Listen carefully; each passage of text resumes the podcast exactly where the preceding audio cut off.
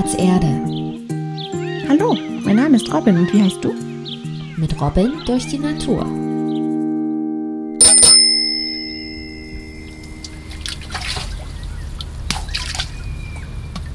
Robin und Blättchen sind heute ohne Arbor losgezogen. Mit dem Fahrrad sind sie raus aus der Stadt direkt an einen kleinen Waldsee gefahren.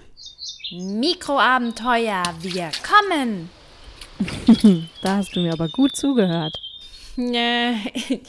naja, nee.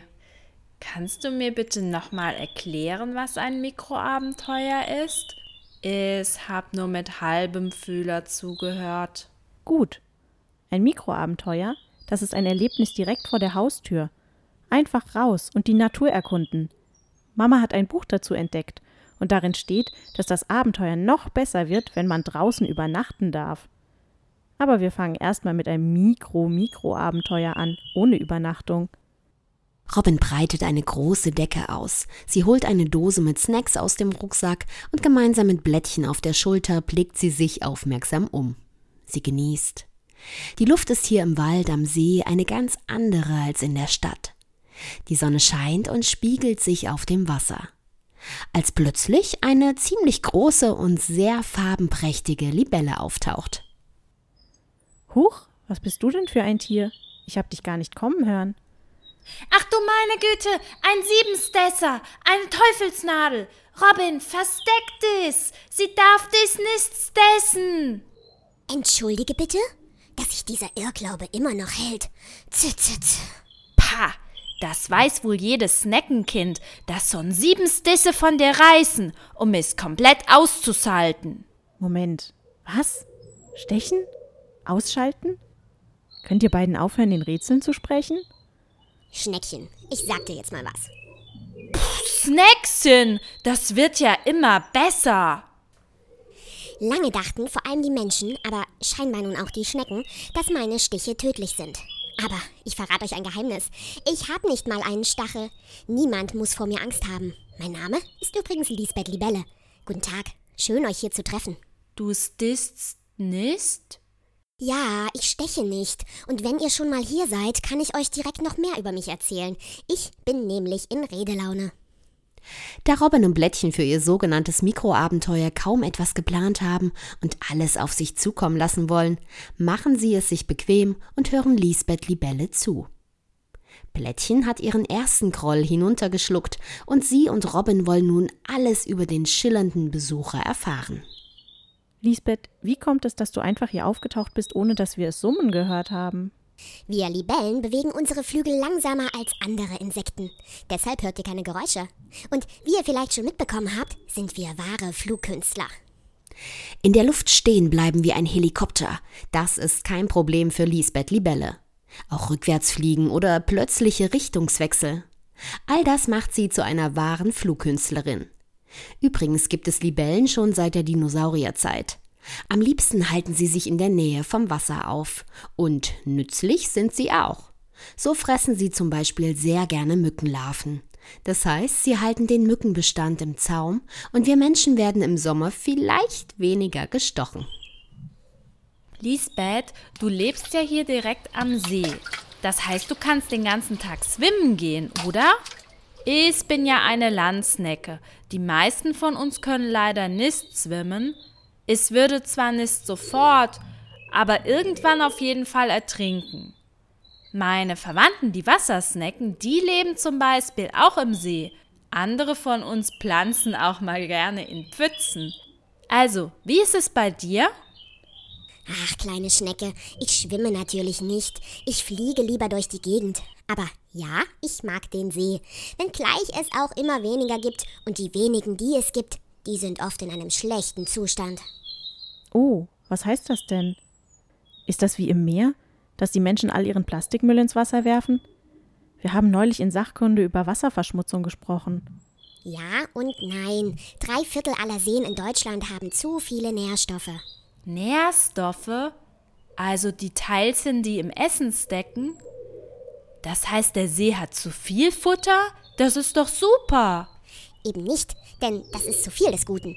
Gibt es viele Nährstoffe in einem See, wachsen auch Wasserpflanzen und Algen viel schneller.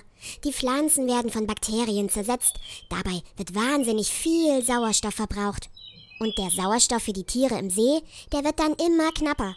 Sauerstoff ist übrigens das, was alle Lebewesen zum Atmen brauchen. Ja, und wenn der knapp wird, dann sterben sogar die armen Fische. Ach du meine Güte, was können wir dagegen tun? Und was sind Bakterien? Eins nach dem anderen. Bakterien. Das sind winzige Lebewesen, die wir Tiere und Menschen nicht sehen können. Es gibt sie auf der ganzen Erde. Sie leben zum Beispiel auch auf der Haut oder im Körper. Manchmal sind sie nützlich und dann gibt es auch welche, die krank machen. Da bekommt man zum Beispiel einen Schnupfen. Erzieh! Da geht's schon los. Komm her, meine kleine Zitterschnecke, ich wärme dich. Nun erzähle aber bitte weiter. Wie können wir dem See helfen? Man kann zum Beispiel aufhören, die Wasservögel zu füttern.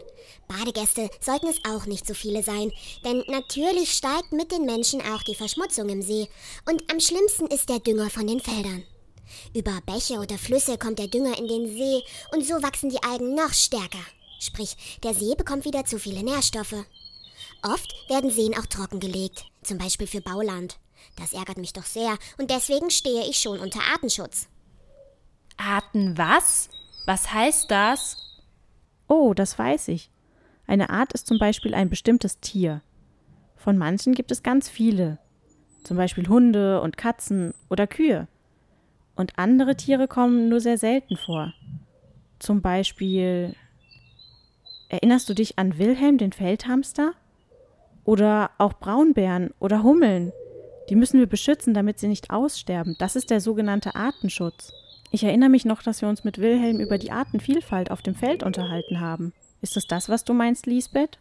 Genau, und nun werde ich auch wieder was für meinen Artenschutz und Erhalt tun. Ich suche mir nämlich was zu futtern. Bis bald, ihr beiden. Und weg war die Libelle. Robin und Blättchen schauen sich verdutzt an.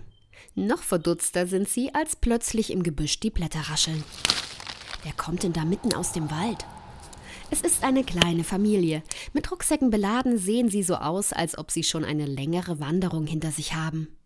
Es sind Jana und Patrick Heck. Sie sind Experten für Mikroabenteuer und haben sogar ein Buch darüber geschrieben.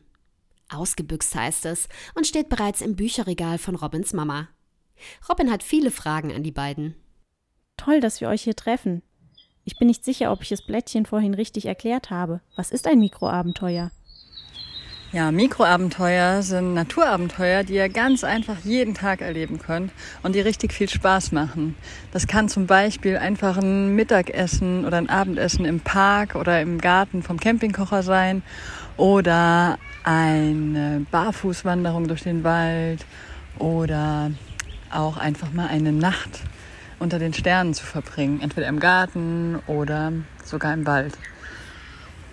Auf jeden Fall bringen Mikroabenteuer euch ganz neue Perspektiven auf die Natur und lassen euch die Natur nochmal aus einem ganz anderen Blickwinkel sehen. Neue Blickwinkel mag ich.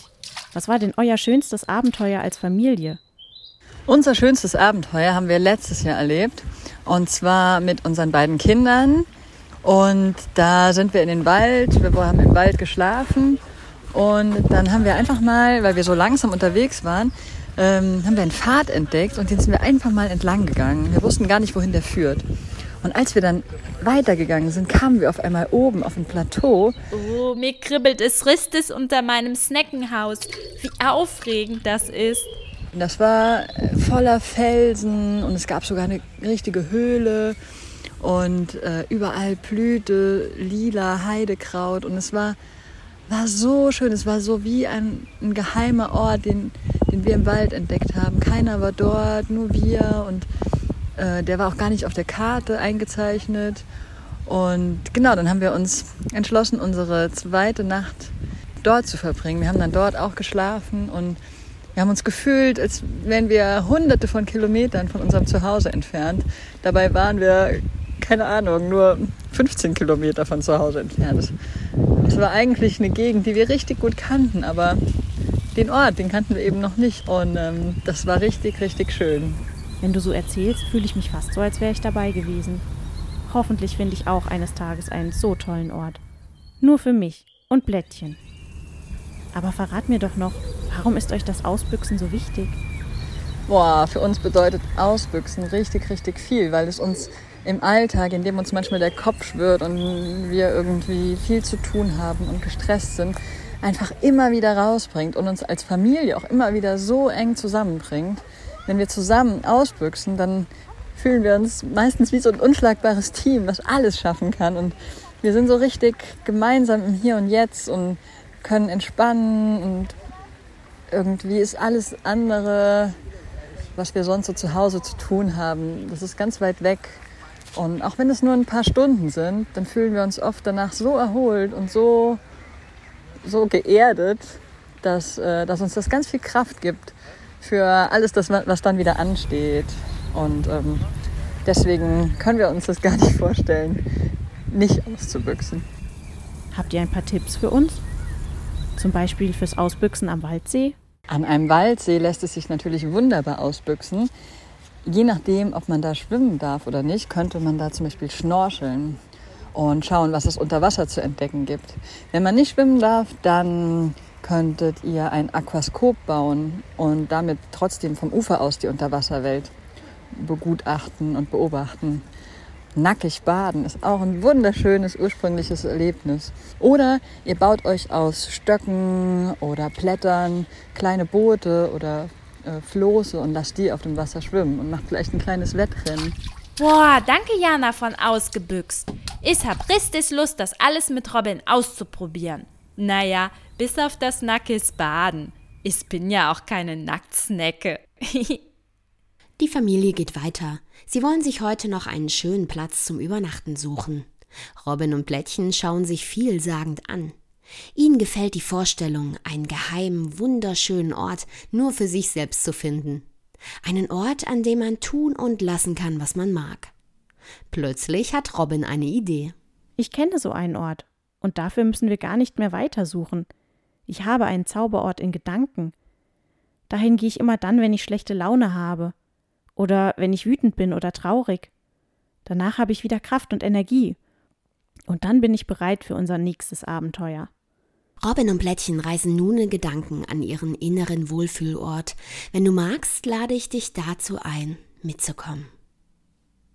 Lenke deine Aufmerksamkeit ganz auf dich und deinen Atem. Suche dir nun in Gedanken deinen ganz persönlichen Zauberort aus. Nur du kannst ihn erreichen. Ein fliegender Teppich kann dich dorthin bringen oder ein großer Vogel. Vielleicht auch eine Rakete oder ein Delfin. Du kannst auch mit den Fingern schnipsen und zauberst dich an diesen Ort. Vielleicht warst du schon einmal da. Vielleicht ist es aber auch ein Ort, den es nur in deiner Fantasie gibt. An dem Ort fühlst du dich sicher und geborgen. Er ist wunderschön und sieht genauso aus, wie du es dir vorstellst. Dein Zauberort kann hell sein oder etwas abgedunkelt. Er riecht gut, vielleicht nach Blumen oder Schokoladenkuchen. Du hörst schöne Klänge, fast wie Musik. Dein Ort ist warm oder kühl, ganz wie du es magst und ganz so, wie es für dich angenehm ist. Mit jedem Atemzug tankst du Energie und Kraft. Atme jetzt noch einmal tief ein und wieder aus. An deinen Zauberort kannst du jederzeit zurückkommen. Wann immer du magst. Jetzt weißt du nämlich genau, wie dieser Ort für dich aussieht. Und nun komme deine Aufmerksamkeit wieder zurück ins Hier und Jetzt. Atme noch einmal tief ein und langsam wieder aus. Recke und strecke dich. Mache dazu mit deinen Händen Fäuste und lass sie langsam wieder los. Öffne nun deine Augen, falls sie geschlossen waren. Ach, Robin, das war aber schön. Mein Zauberort war ein ganz tolles Sneckenparadies. Es gab Salat und Wassermelone und es hat mich richtig wohl gefühlt. Das freut mich, Blättchen. Mein Zauberort sah so aus wie in Abos Esten. Es war wunderbar grün, die Luft war frisch und die Sonne hat geschienen. Und wie sah dein Zauberort aus?